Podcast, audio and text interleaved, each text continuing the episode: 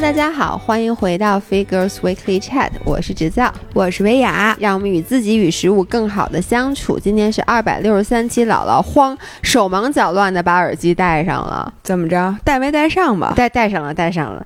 然后今天这期音频呢，我们继续来回答一些大家给我们的留言和私信，因为我们发现就是最近真的是知知心姐姐收到的留言和私信特别特别多，而且基本上都可以分类，就特别神奇。比如这段时间。我我看的几个都是关于友情的，然后你会发现五六条连着都是友情的。然后在这儿呢，我想先跟大家说一下，因为我们两个其实不是真正的在给大家一些建议，然后我们就是分享一下我们的看法，然后大家也可以不听。然后呢，如果大家什么意思？就是就是留言的人啊，他们不就说姥姥姥爷我该怎么办吗？一般都是以这种话为结尾。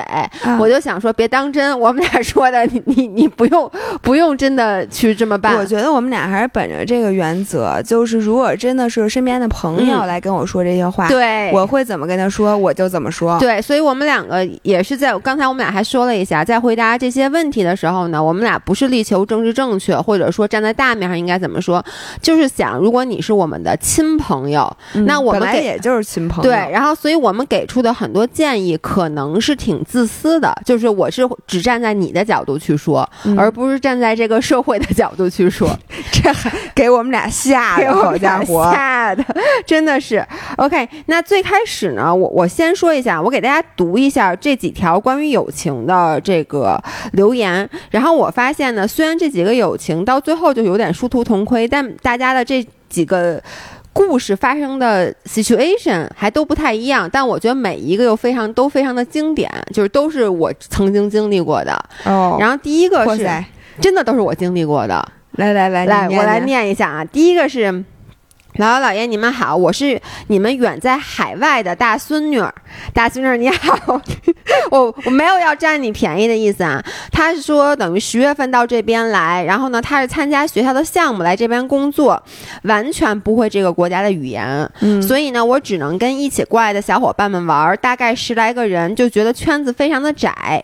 一开始呢，大家是比较团结的，因为你能想象，就是十几个人去一个就是语言都不熟的国家，嗯，所以就是非常团。团结，但是慢慢的，我发现大家开始有小团体了。特别是一个我很不喜欢的女孩为首开始抱团儿。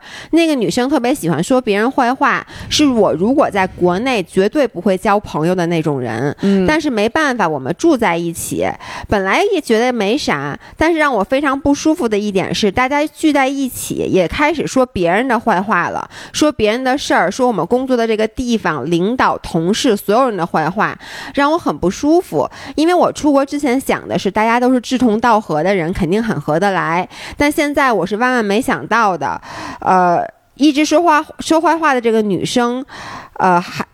统计要不要留任的时候，却最先报名，就种种这种事儿让我逃避，不想跟他们说话。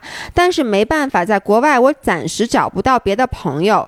有时有一段时间，我甚至怀疑是不是我的问题，我该不该去迎合大家？哇塞，我太理解理解吧？你看，我就说非常有共鸣。而我们住在一起，不说话又真的很尴尬。那肯定不能啊。对，说直到最近，一个和我有有一样感受的小伙伴站出来，我们两个现在等于跟他们闹掰了，然后我们两个平时一起出去玩儿，然后跟他们不在一起，但我这个时候呢又觉得就是非常尴尬，然后觉得也挺遗憾的，没能跟大家在一起，所以就问这种情况咱们会怎么办？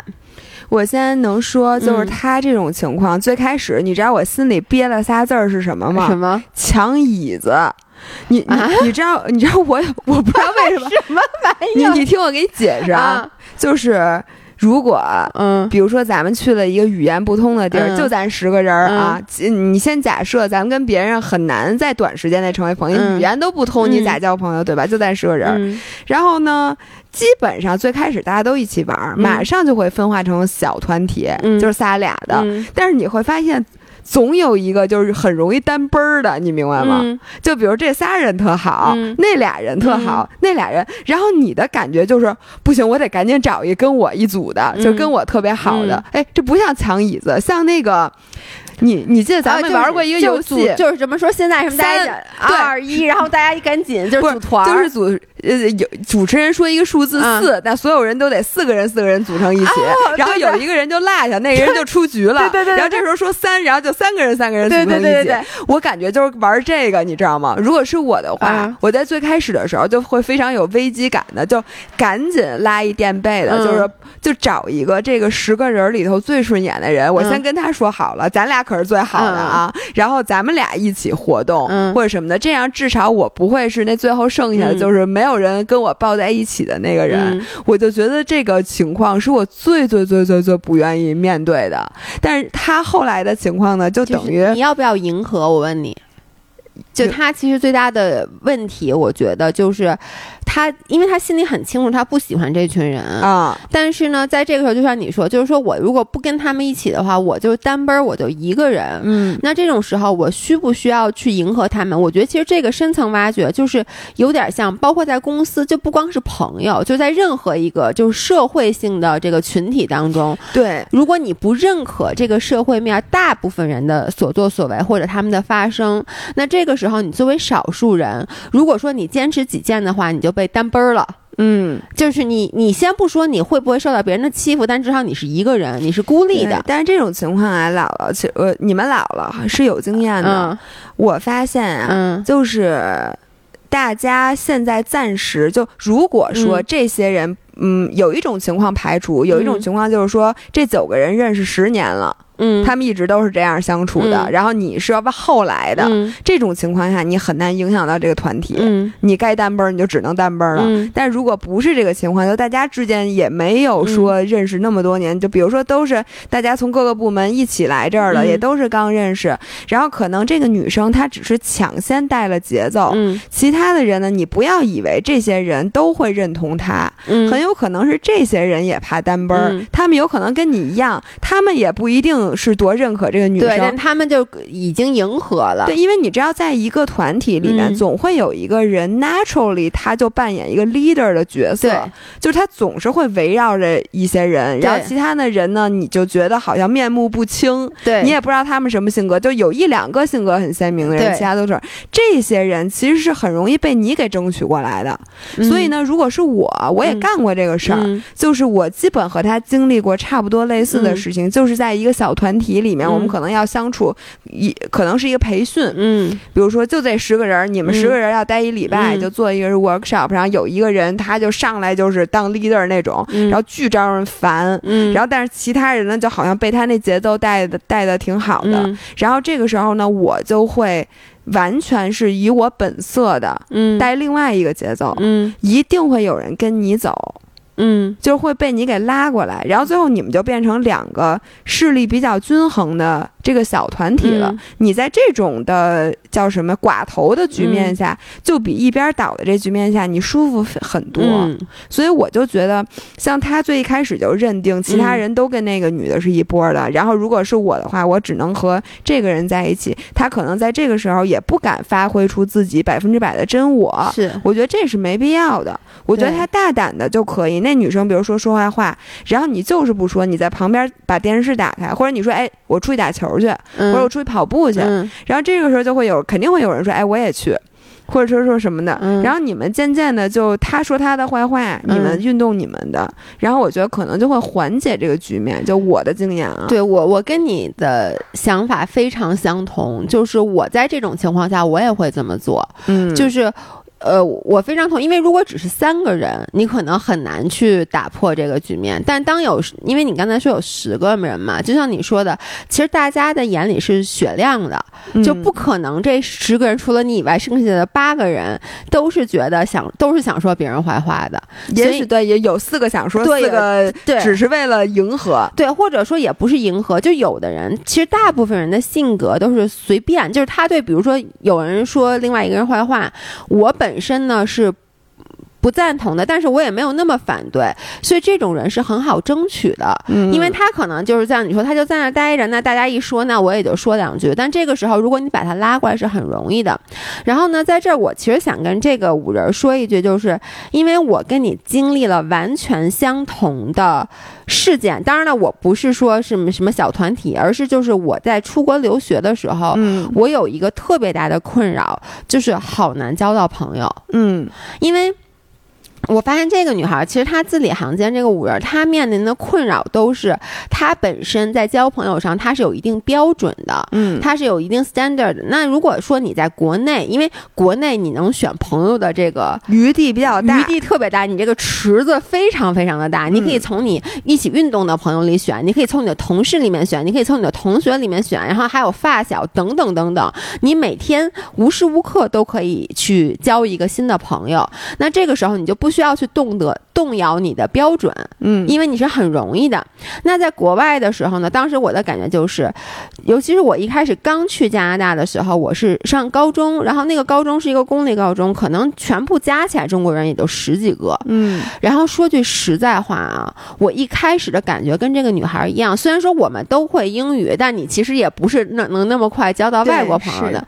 我的感觉就是这十几个人没一个人我看得惯的。嗯，就是这十几个人，呃，有一些就真的就十几个人，然后有还有然后就半数男生半数女生，然后呢有一些就家里特别有钱，我觉得就整个就被娇生惯养坏了的那种人，然后有那个就是很早过去移民的人，然后我就跟这些人都没有什么话说，然后甚至有留学生，反正就是每一个人，当时啊我也年轻，就我就也有点自视甚高那种的，然后我就觉得谁我都不太喜不太喜欢。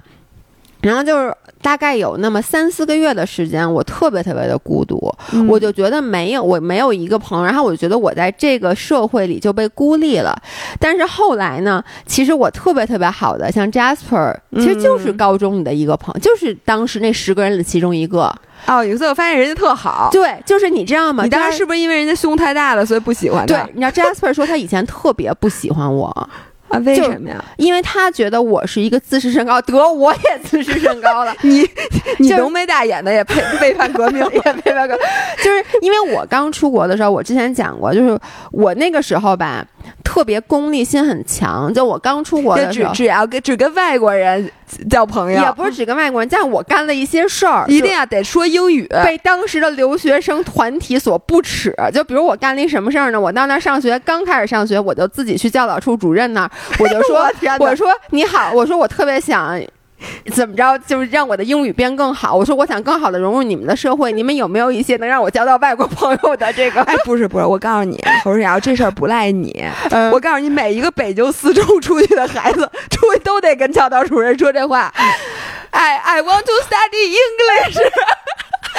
对，我就记得，我就真的那个教导主任，这是咱这是咱们学校的锅，对吧？然后那教导主任还说说哦，说你是第一个留学生来找我，然后他就不是我，当时之前说过，他他女儿跟我是一个年级的，然后他还安排他女儿带着我跟那些老外朋友一起玩，然后我当，所以你知道吗？我当时就是 Jasper 就说他觉得我特讨厌，觉得这这人就是简直了，这什么人呢？就觉得 来上学吧，因为一般就比如中国人跟中国人一开始就赶紧就报。抱团也不是说抱团吧，得赶紧说啊，我也是那个你哪儿的，我哪儿的，说咱们一起玩，一起学习什么之类的。然后我就中午也不跟他们一起吃饭，然后老。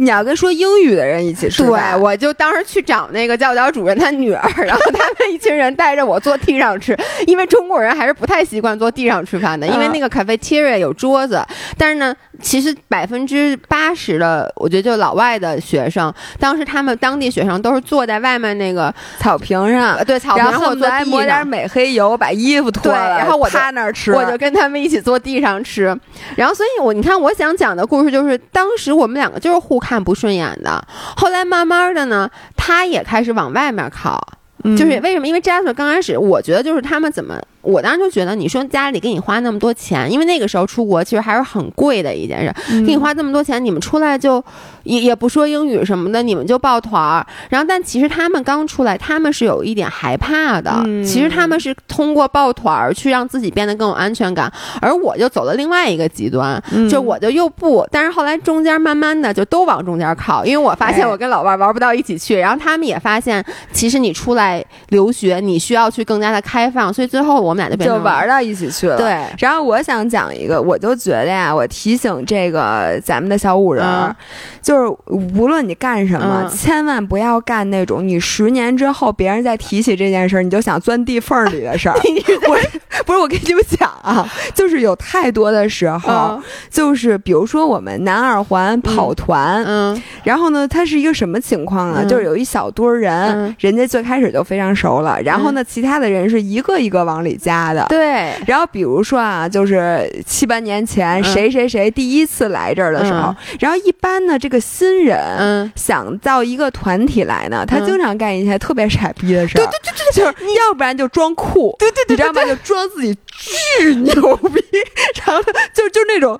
你懂吗？对，就不跟不跟别人说话那种的，就下巴颏都抬到天花板上了，就是这就是一种人。第二种人呢？就是他明明不是这样的，就比明明，比如说像我这种，就我不是一个讨好型人格，但是你为了融入这个集体，你最开始就在演一个特别讨好，最后人发现你根本不是这样。对，就是，但是呢，最怕的是什么？嗯，就比如在十年之后，大家一块喝酒的时候，这个突然提起，哎，说那谁谁谁，你记得吗？你第一次来跑步的时候，什么什么？对，因为你之后可能印象不深了，嗯，但是这些人会记你一辈子，尤其是你。干这种傻逼的事儿，大家会说你一辈子。是，所以呢，这个时候呢，就说明就有一个问题，就是甭管你是选择哪种 strategy，你一定不能做出违反你这个底线的事儿和原则的事儿。你就记住了，你就想，万一啊，你们这十个人或者什么，你跟这个人以后十年之后再相见的时候。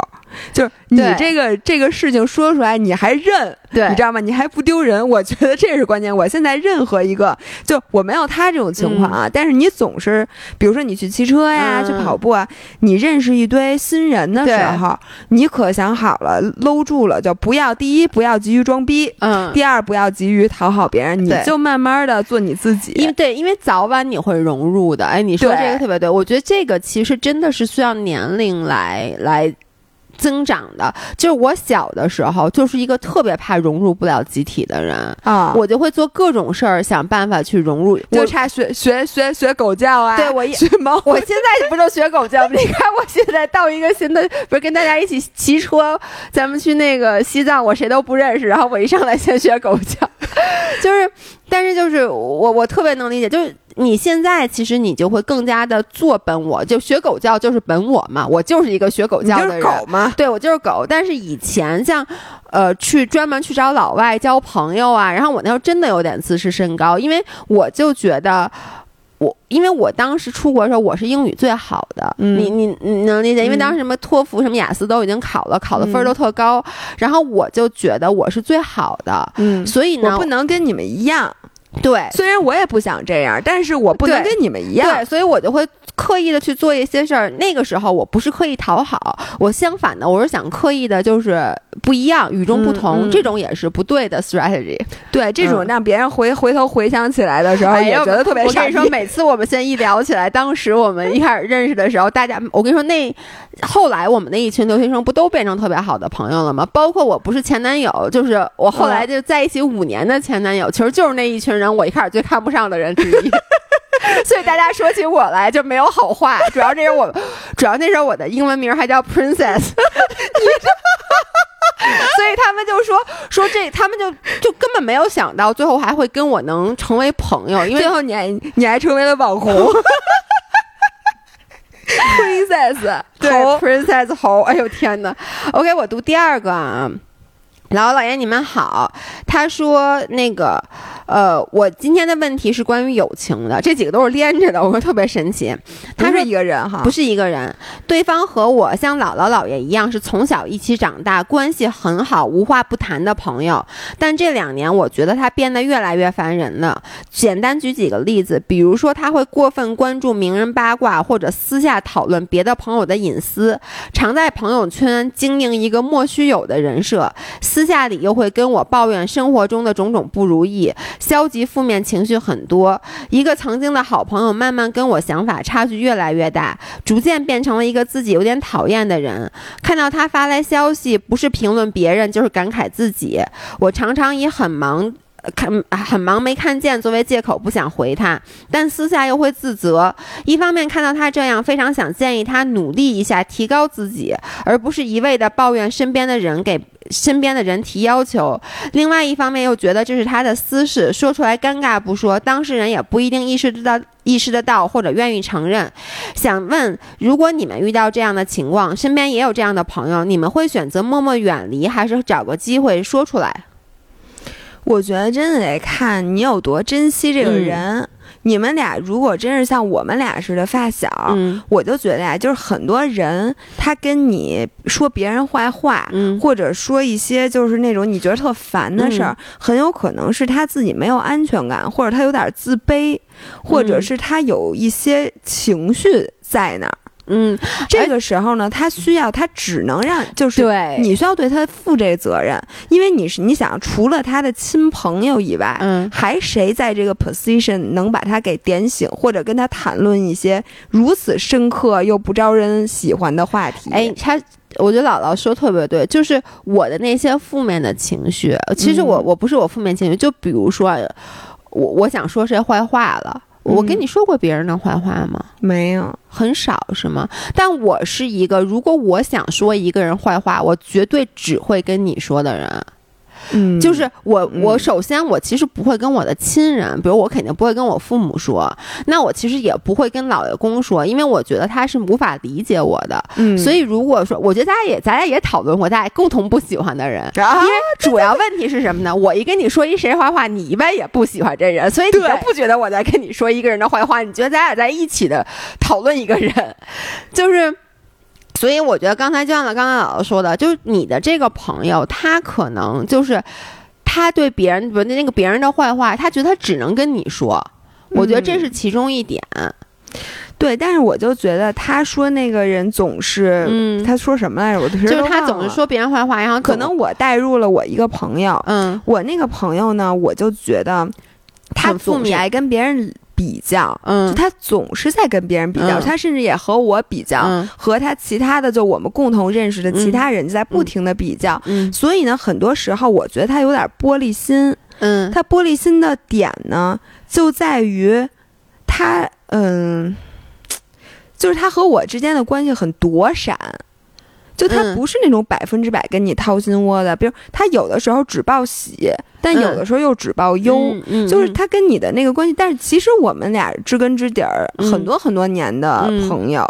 呃，于是呢，我我当时就是想，我说我要不要戳穿他？其实也不是戳穿，我懂你的意思。你我就是说，我要不要跟你说？我说我你这些背后的，就是你别跟我说这种表面的话。我说咱俩的关系已经不是说这种表面话的时候，你也不用在我面前装。你什么样，我还不知道吗？我说我觉得你最近过的状态不好，嗯，我就会跟他说，我说姐们儿，我觉得你最近状态不对，嗯，我觉得你得改一改，嗯，我说你看你跟我说的这些这些。或者你现在的这个跟大家比较这心理，我觉得就不应该。嗯，我说你是不是这样？你承不承认？然后这个时候我就看他，如果他还是不承认，嗯，或者是他还是给我走那种表面的那种，我就觉得那他没有把我同等程度上当这种朋友，或者他可能自己很怕，就是他不是你不是说不把你当同等朋友，而是他自己都不敢承认。我觉得这个是我，就是很多时候我就有，比如就是我我都知道我表现出来的不是真正的我的状态，然后呢，我也不会跟你说，我不会跟任何人说，是因为我自己想 fake it to make it 啊，就我自己都不想承认这是我现在的一个状态。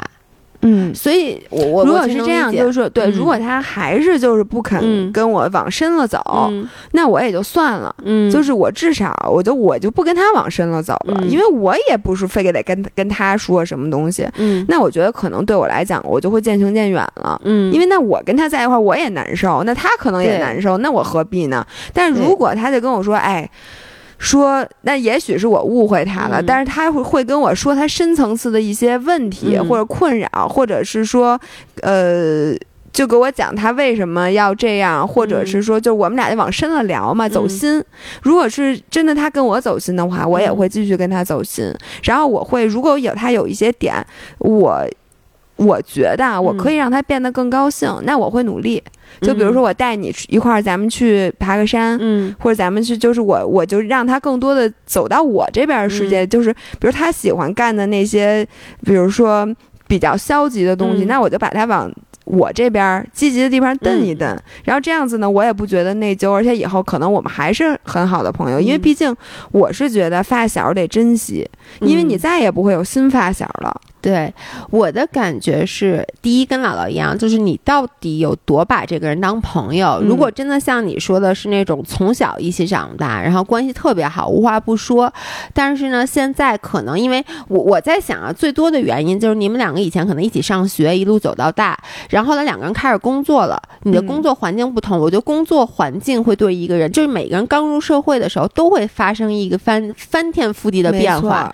但是就我现在的。观察啊，因为就是我已经三十多岁了，三十六快四十岁了，我发现这个翻天覆地的变化未必就是永久的。哎，我同意，对吧？就是有的时候吧。你是一个学生，你刚进入社会的那种纸密纸醉金迷的社会，大家也是急于迎合你这个行业，你这个圈子。然后大家那会儿可塑性又很强，跟橡皮泥似的。然后在社会挨各种毒打，你挨这种毒打，他挨那种毒打，就会被捏成感觉你就是形态各异的人。是，但其实你到三十多岁，咱们这阶级，大家又找着点自我，对，就就大概也知道自己怎么回事了。你会发现，哎。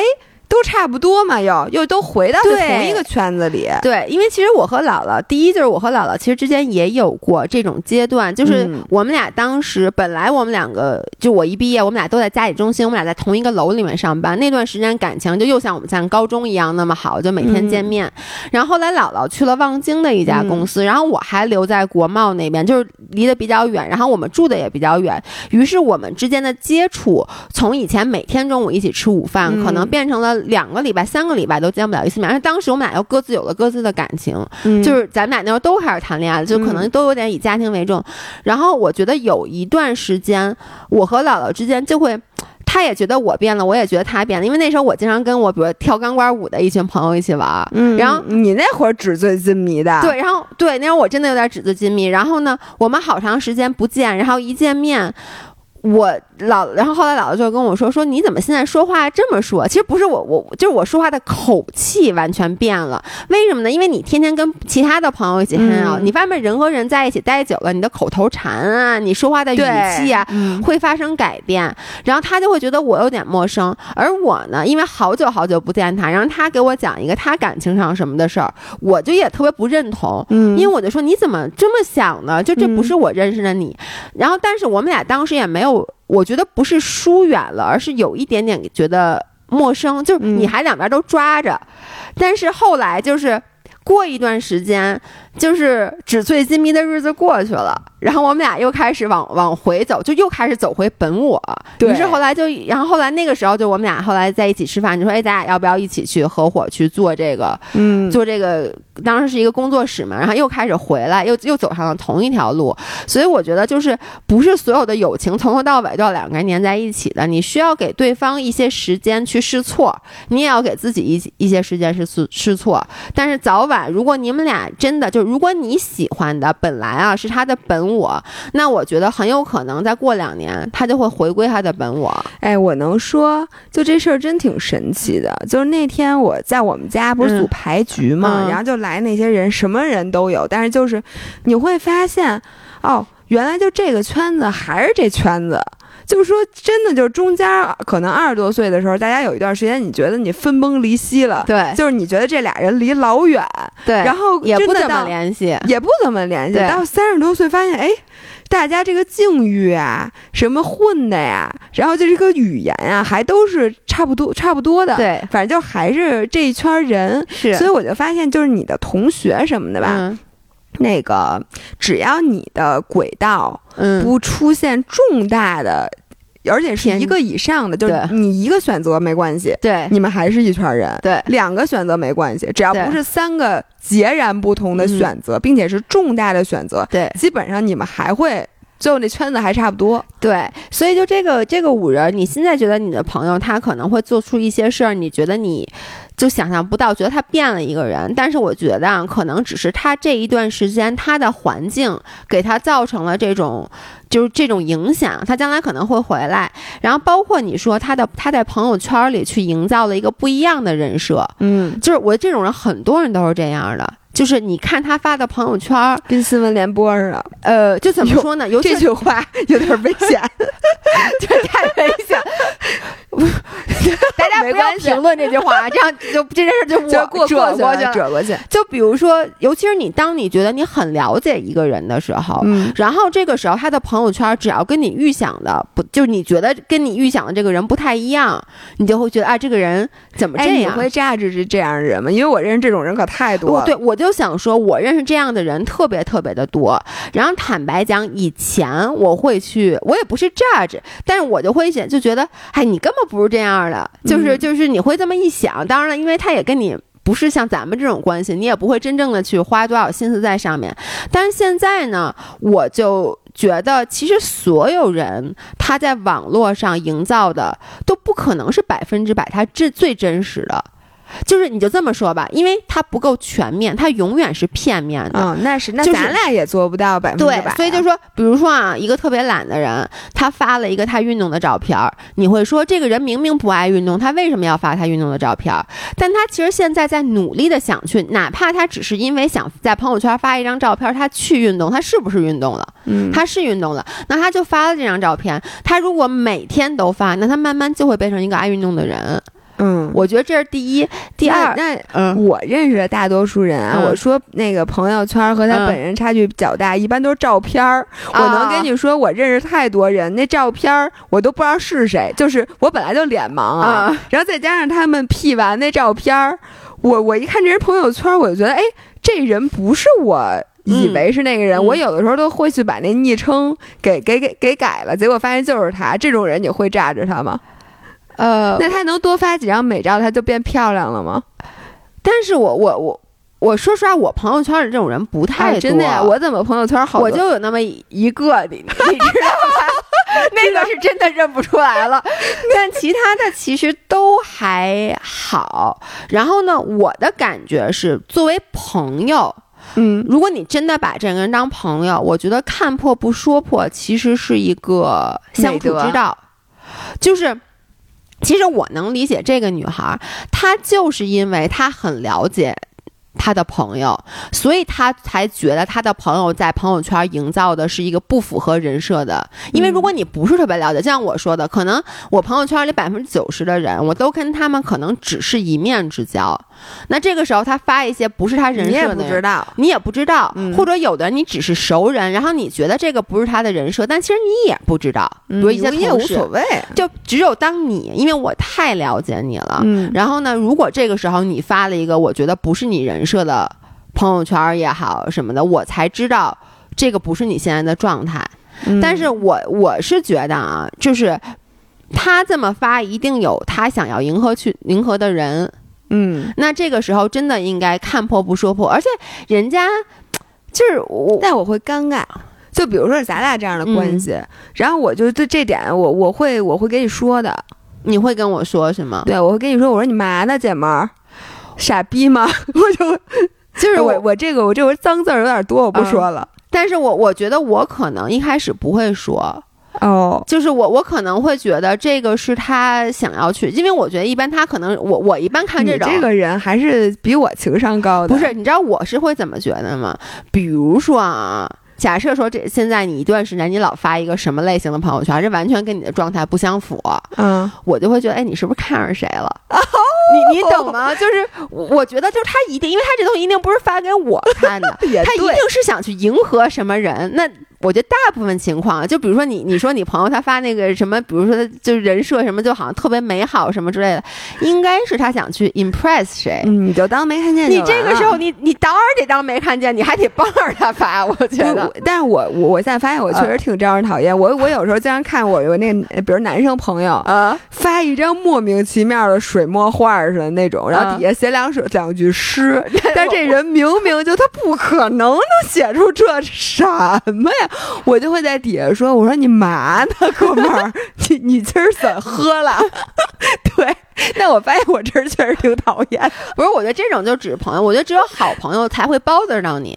其实不一般的朋友，这件事儿他营造不一样的人设，这件事儿完全不会包得我会，我觉得很搞笑。对，只有我，比如说我连续一段时间去发一些内容，你觉得跟，因为你太了解我了，那我肯定觉得你手机丢了。”就比如说我每连续一段时间，我早上五点起床，我说我要早安北京，早安北京，你见过五点的北京吗？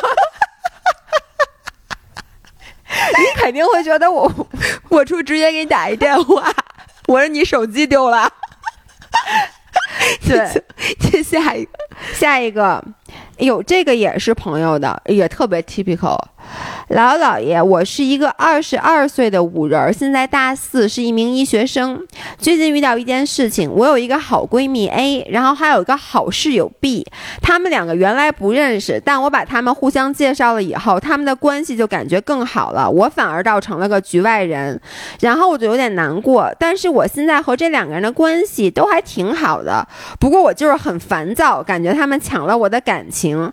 理智上来说呢，他们并没有错，因为我的性。性格就是那种在考试周希望谁都别来找我说话，所以 A 就会去找别人聊天，这很正常啊。但是我就不想让他和 B 聊天，而且 B 是那种很会聊天，大家都喜欢他的性格。我就想问问姥姥姥爷，这种情况应该怎么办呀？你再找一个 D，然后你再介绍给他们俩，就把他们俩拆散，是不是？就这个你是完全没有感受的，对吧？就是朋友圈，呃，就是。好朋友，我就这么跟你说吧，你看啊，嗯，呃，咱俩和张林，比如说，哎，我刚刚就想举这个例子，就是张林，大家都知道知道是谁了吧？就是我们一个五人，带我们一起去西藏骑车，然后我们俩都特别喜欢他，我们现在他们两口子，然后呢，我们基本每周要见好几次面，一会儿我们还约了一起吃饭，一起按摩，对。然后你知道我是一个什么人吗？我呀，就是特别怕我在友情里的地位特别重要。并且呢是不可撼动的，就比如说啊，你这话怎么跟我说呢？不是你什么意思？咱俩不是友情，咱不是怎么着？你还对我有二心是怎么着？你给我说清楚了，继续说，继续说。你要知我我给摁了，我刚不录了，不可撼动，不可撼动，是不是？是是是是，就是我指的是，比如说一般啊，这个因为朋友他除了有一些 benefits，他是有义务的。嗯，比如说你你的好朋友如果约你吃饭，嗯，你不太可能上来就拒绝，你肯定会，就算你今天不行，你也得会 propose 一个明天的时间，对吧？嗯，就你不能多过三天，你要不然就觉得自己特别不够意思。嗯，那如果呢？比如说，你有两个好朋友，然后你是那他们俩最喜欢的那个人。今天 A 约你，明天 B 约你，你会不会觉得你的时间不够用？嗯，我觉得张林时间就不太够用，咱俩轮番约人家。不不对，但是呢，张林又是一个他非常喜欢社交，并且他很喜欢咱们，所以对于他可能这是一个 sweet burden。嗯，但对我来讲，这个东西我不能忍受。嗯，就是我特别怕。当然了，我不，你们俩没有那么上赶着约我啊。就是我其实非常怕在朋友的里面承担那种义务。嗯，就比如说这个人他。当我我也很喜欢他，但我这人特别独，我不愿意老跟别人出去吃饭呀或者运动，什么东西都都要在一起。我更想按照我的时间表安排。所以其实我为什么没有资格说这个呢？是因为如果说我的好朋友 A 和我我的闺蜜 A 和我的室友 B 他们俩非常好，然后他们俩现在变得可能比跟我还好，我觉得对我来讲是一件好事儿，就是因为他们俩先约，然后我能去我就跟着去，因为他们俩不会说到那种连。根本不叫我的那种程度吧。嗯，那多少你得叫上我吧，我能去我就去，我不能去呢，我也不觉得有什么负担。嗯，因为他们俩可以去。嗯，然后这样子呢，我就觉得这关系对我来讲，它是更容易维持的。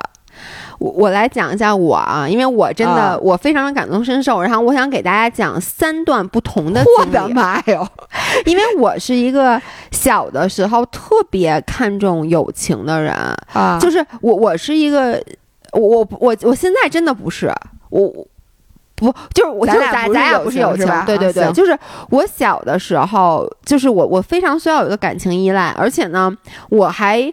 特别容易因为这事儿伤心。嗯，我现在先给大家讲一下我在年少的时候我是一个什么情况。年少的时候呢，像高中的时候，我有两个好朋友，一个叫张维雅，一个叫李元歌。就是等于就是姥姥，还有一个我们的好朋友 Shirley，就是李元歌鸽子。然后呢，其实是这样的，鸽子呢是我们班的，我跟鸽子本来是我们班最好的朋友啊。我跟姥姥呢是后来就是可能第第一学期上体育课的时候熟了，然后我跟姥姥又变成了就是最好的朋友，就是邻班的啊。然后我当时呢就撮合了他和鸽子，变成了一个特别好的朋友，于是就我们仨，嗯。因为一开始呢，我就属于是那中间那个人，就我跟两个人，我享受左右逢源，左右逢源，我享受两份友谊。结果没想到呢，他们俩，我们仨人，他们俩变更好，因为他们俩学习都比我好。我们俩可以，我们俩可以说。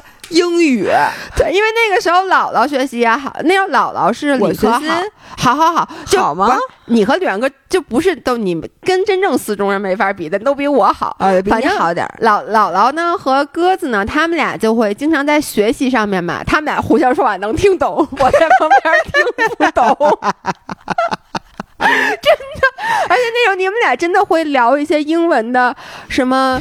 文章啊聊过吗？聊过聊过。我记得有一次你们俩在那儿说一个什么英语的东西，我完全听不懂。这是第一，第二就是姥姥和鸽子都比较时髦，就你们俩都知道。我可跟这鸽子可没法比。对他那时髦是穿 Max Mara，我这时髦是穿 Vero Moda。但是我觉得你们俩以前都，比如说知道那些，我们俩都特别臭美。对，你俩特别臭美。然后我是一个真的不不臭美的人。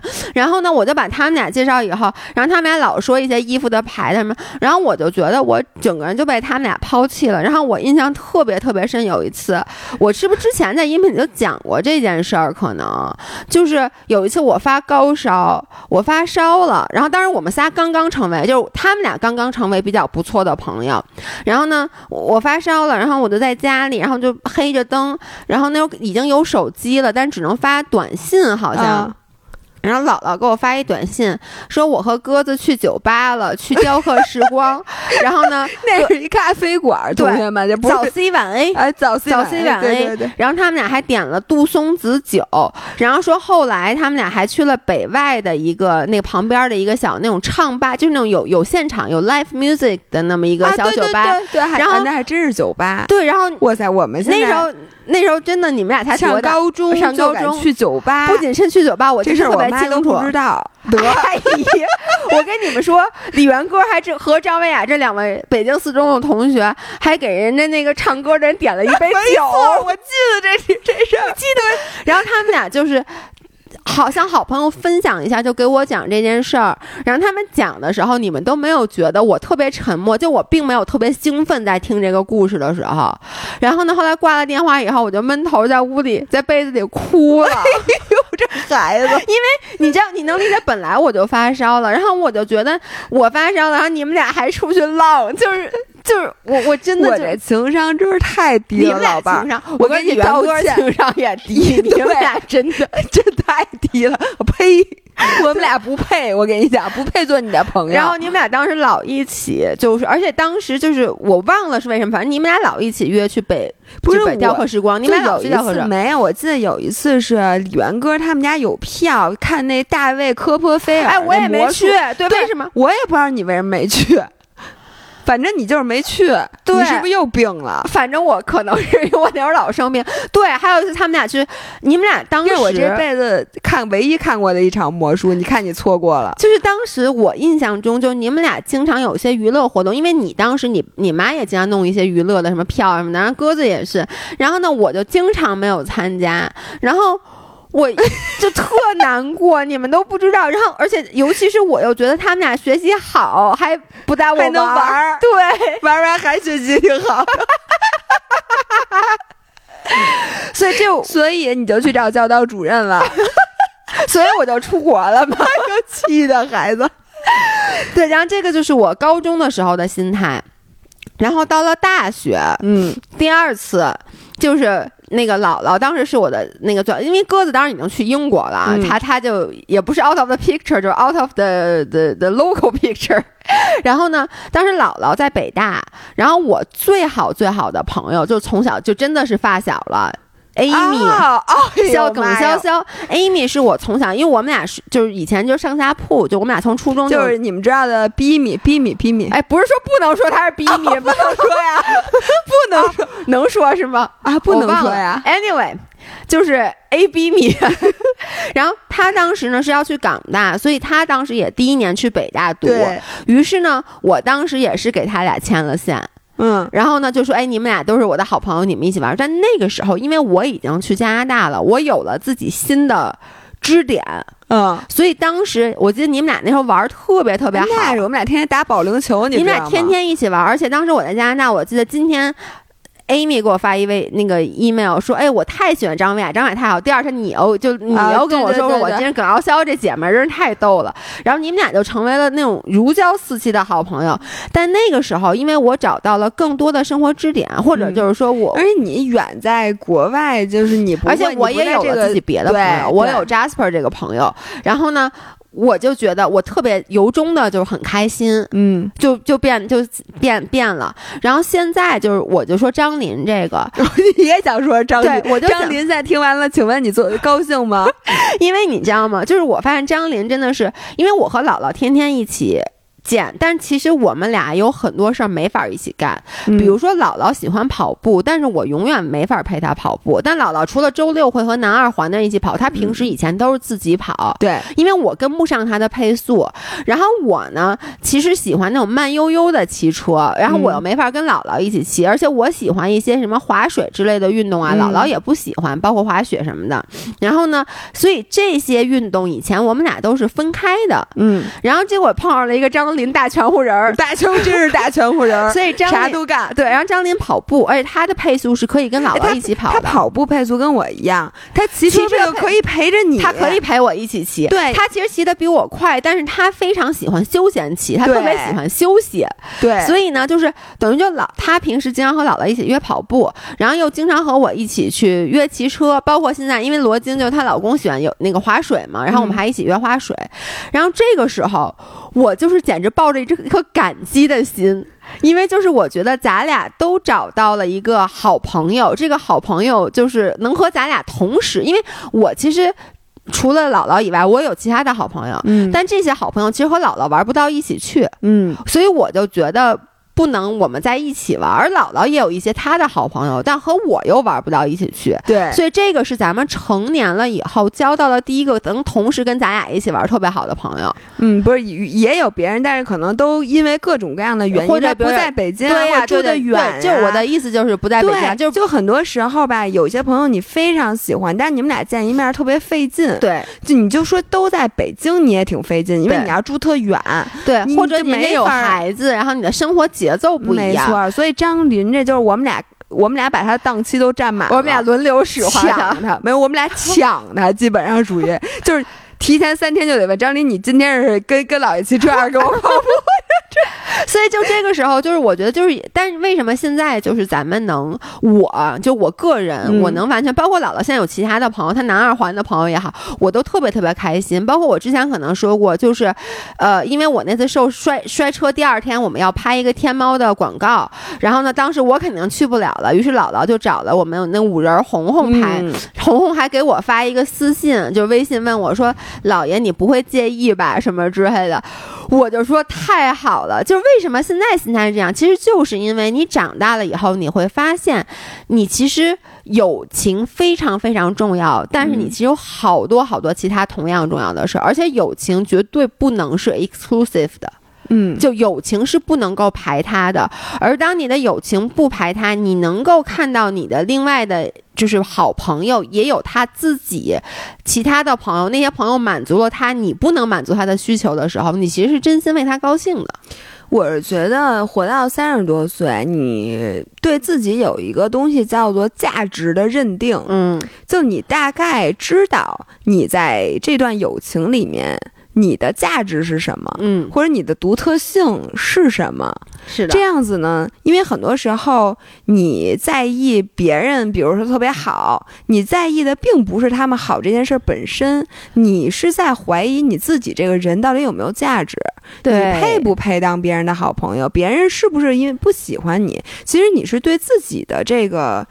嗯，价值对对自己的这个东西是产生了怀疑。对，你想你为什么？我当时为什么会有那种不安全感？就你和鸽子在一起，是因为我其实内心是觉得我比不上你们两个的。因为在四中那种环境下，说实话，老师经常跟李元歌和张维亚说：“你们俩别老跟侯世阳一起玩。”这老师 是不是？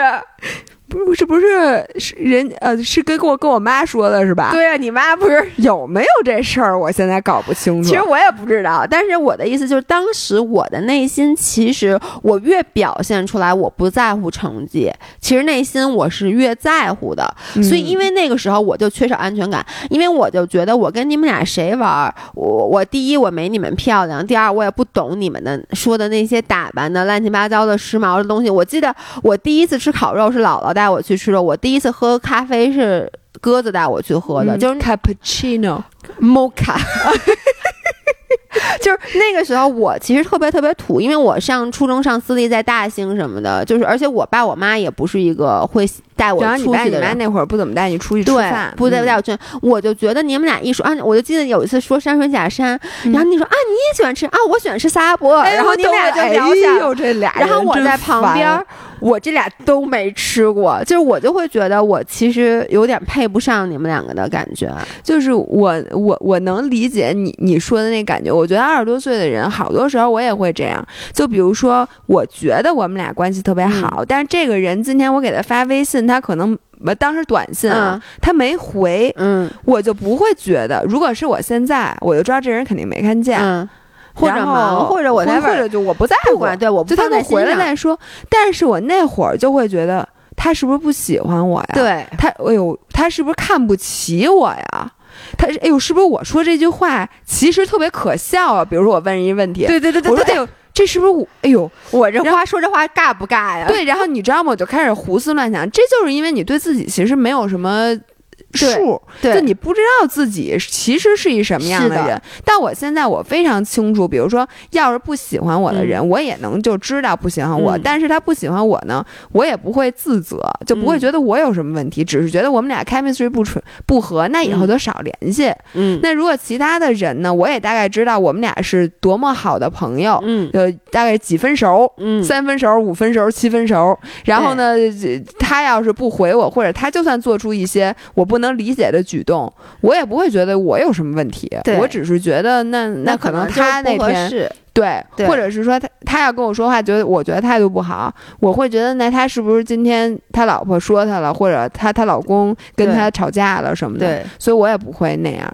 对，哎呦，你知道吗？咱们咱已经录一期了，对，马正好还有最后一条关于友情，那这期就是友情专题，咱们就把它这这条录完，然后咱们下一期再开始录其他的，没问题。呃。姥姥姥爷，我来请你们解惑了。呃，我随着人生经历的变化，价值观的不同，身边的朋友都渐行渐远。曾经的好朋友，现在变成了朋友圈的好点赞好友。最近和发小也相处不太来，大家性格相差太多，各种三观也不那么一致，跟前面有点像，有种那种。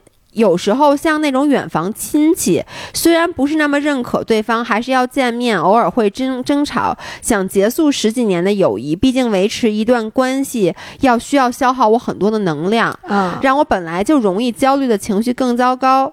一个人有没有办？一个人有有没有办法在没有任何亲密朋友的情况下也能很自在？我是应该改变自己的性格，迁就别人，还是继续做我自己？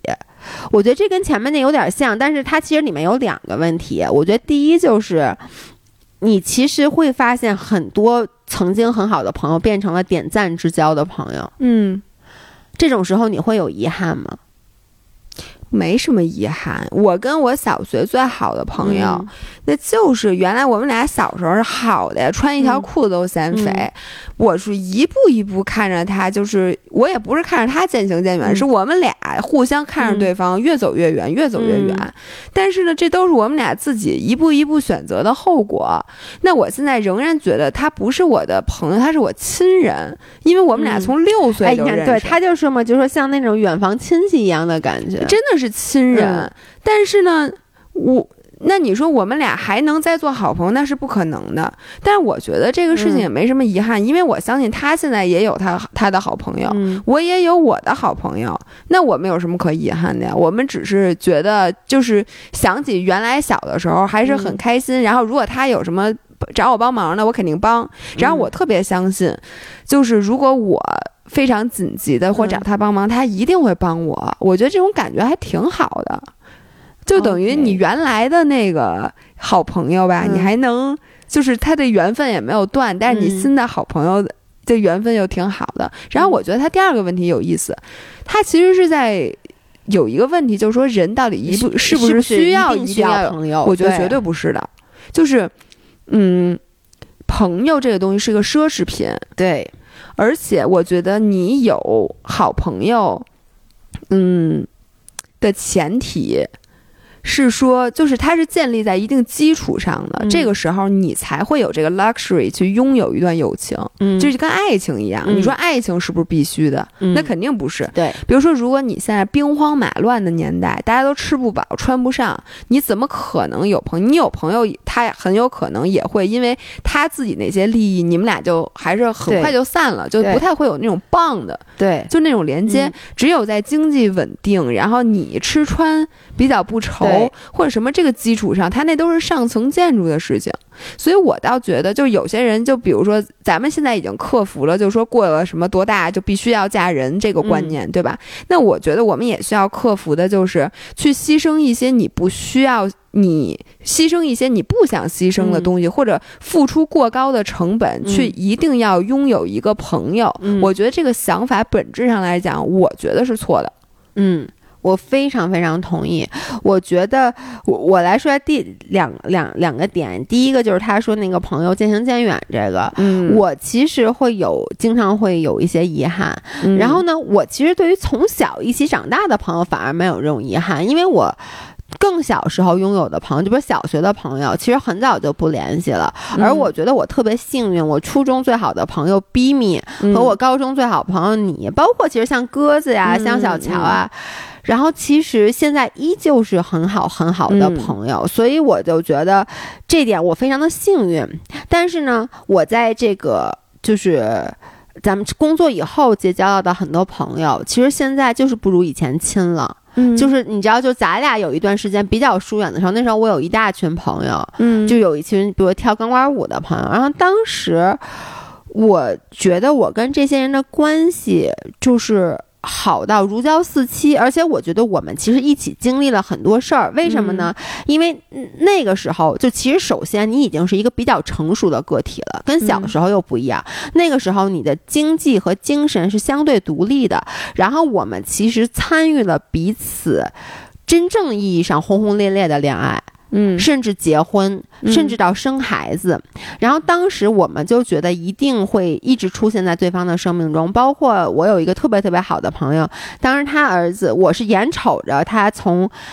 跟几个男朋友不成，直到她跟她后来的老公谈恋爱，然后当时他们谈恋爱的时候，她每天都要给我打电话，恨不得比她给她当时男朋友打电话还时间还长，就去说这些事儿。看到他们两个因为异地怎么着又在一起，然后又生孩结婚生孩子。她怀孕的时候还说，因为我特别不喜欢小孩儿，然后怀孕了她还说说你不管多不喜欢小孩儿，这孩子你都是他干妈。嗯，然后就是有那种话，嗯，但是呢后来。就是因为，我我觉得就是因为他生完孩子，可能他的重心也跟以前不一样了。然后呢，因为当时我们是一起跳舞嘛，就是一起运动，然后你每天都见，后来也渐渐的不见。而且后来我也意识到一点，就是其实从本质上我们两个是不像的，嗯，就是从最根深蒂固的三观其实不像。但是因为当时你一起经历了很多感情上的事儿，然后你就觉得你是彼此的这种。稻草呀，救命稻草。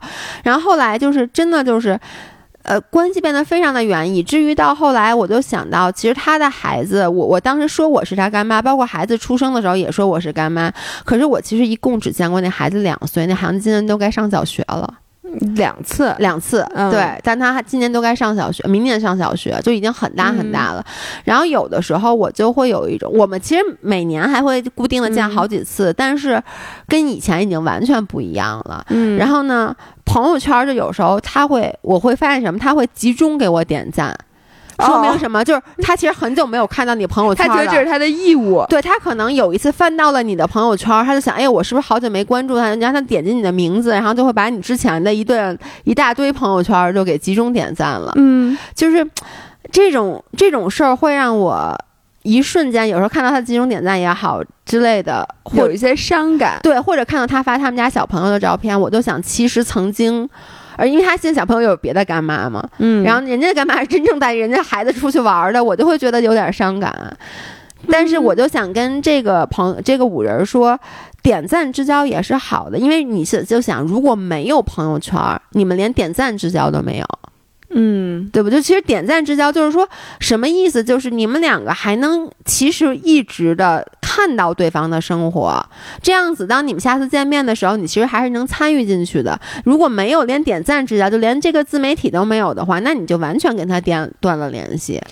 对，然后我是觉得，其实你们两个都在双方最需要你们的时候认识对方，并且彼此陪伴了一段时间。对，那之后有啥好遗憾呢？对，我觉得你说人最后生不带来，死不带走，最后你不都是一些记忆吗？是你也不能，我是觉得这个感情这个东西，甭管是友情还是爱情，我觉得你都不用说一定要让它越长越好。对，就包括其实刚才第二个问题，就是你到底需不需要友情？我我觉得是这样，我觉得人一辈子如果从来都没有过友情的话，其实挺有点遗憾，有点遗憾，就跟你没有过爱情一样嘛。对，就是你不知道去信任一个跟你就不是这种亲人，不是肌肤之亲的人，就是一个普普通通的人。咱俩记，咱你摸过我的耻骨，你没跟我一起泡澡，我好遗憾。但咱俩经常睡一张床，就是其实我觉得是一种遗憾。但是就像刚才姥姥说的，其实就像爱情 come comes and go 一样，就是我觉得 friendship comes and goes，就是其实就是你可能在我生命中有一段时间我就是没有友情的，但是可能过一段时间又有了，但这段友情也不会一直陪你走。走多远，其实没有人能说得清。对，我觉得你最后就是一串珍珠嘛。他们说你的记忆就是一串珍珠。对，你只要保证你现在没珍珠的时候，你就那根线儿，你就好好等着，别折，别折。对，然后你有珍珠了，你让那个珍珠亮一点儿、圆一点儿。你把这一段你在有缘分的时候，你把这个缘分给好好的，叫什么呀？最大化。对。然后让他别别有遗憾，或者有遗憾其实也没事儿，有遗憾的美也是美的。对，而且我觉得其实友情，我觉得每个人对友情的定义都不太一样，真特别不一样。就你说没有姥姥啊，我觉得我还是有很多很多朋友的。嗯，那那你说这种，就是我就不知道这个这个五人说的就是人一定要有友情吗？是你的意思是人是不是一定要有闺蜜？嗯，就是因为你其实有的友情吧，就是。我有很多朋友，我们可能一年只见个两三次，然后每次见面我们开 chat 就觉得还是像就完全没有隔阂。但是呢，我觉得这些朋友我未必能每天都见他。对，有的朋友啊是走往深里走的，有的朋友是堆量。对，你知道吗？就像我们好多一起骑车啊或者跑步的朋友，那量啊，那见面是真勤。对，但是你可能每次就是跑步的时候见一下。那那你那个关系跟那个走走叫什么纵纵深的这种关系就是两种关系。对，然后你可能是有的朋友就是纵深很深，但是你其实就是你横向非常少，你可能一年见面次数很少。对，就比如像咱们去澳门，对吧？对，我们跟叶子还有咱们跟 Amy 啊，然后包括我，其实跟鸽子跟那个小乔，我们都是一年可能就见那么几次，就是因为大家都在不同的城市，然后想见一面比较困难，但只要见到了，你就是那种特别。亲，特别特别亲，然后说什么之间都没有隔阂，然后也其实也会有观点不同，但是你其实就是像小时候一样，然后你也会有像你说那种堆量的朋友朋友，对。对我，我是觉得堆量那个那这些朋友可能比较容易找，嗯，然后纵深的那朋友你得碰，堆量的朋友也不一定容易找。你随着时间的，其实我觉得就是随随着年龄的增长，你时间是越来越宝贵的。一个愿意把时间奉献给你的朋友啊，就本身也是非常珍贵的朋友，当然珍贵了。就除非你们恰巧你们都去跑南二环，但你就说有的朋友，比如说。你们俩老能一起吃饭，就虽然说吃饭聊天聊也不一定能聊什么深的东西，但是他愿意陪你吃饭，我觉得这就是很很了不起的一件事儿。所以就是没有必要，就是说一定说我要追求一个完美的闺蜜。嗯，我觉得就跟你可能也追求不了完美的爱情一定追求不了。最后你发现爱情也是堆量的，因为你这辈子就几十年，如果有人就是你天天跟他一块儿吃饭了，吃饭吃饭，你就你 你也就这样了，你懂吗？就是你想说，我跟他也先先这么好着，然后等到我以后再碰到一个完美的那个呃 soul mate，我再什么，然后最后发现你这量堆着堆着，你都七十了，然后你也没。这就就就这样了，对吧？我我这不就是我就是一个例子，我就记得我刚你能不要你不不要一提老爷公就抠脚行吗？你 你能别抠脚？我脚被蚊子咬没有？我就想说，之前刚跟老爷公好的时候，我还跟老爷公说，我说我就先骑驴找马啊。结果你这话说的就开玩笑嘛。但是结果你说现在这驴两两两只驴都已经三十多岁了。就所以，一眨眼就一辈子。那我们今天就到这儿，那我们周五再见，拜拜，拜拜。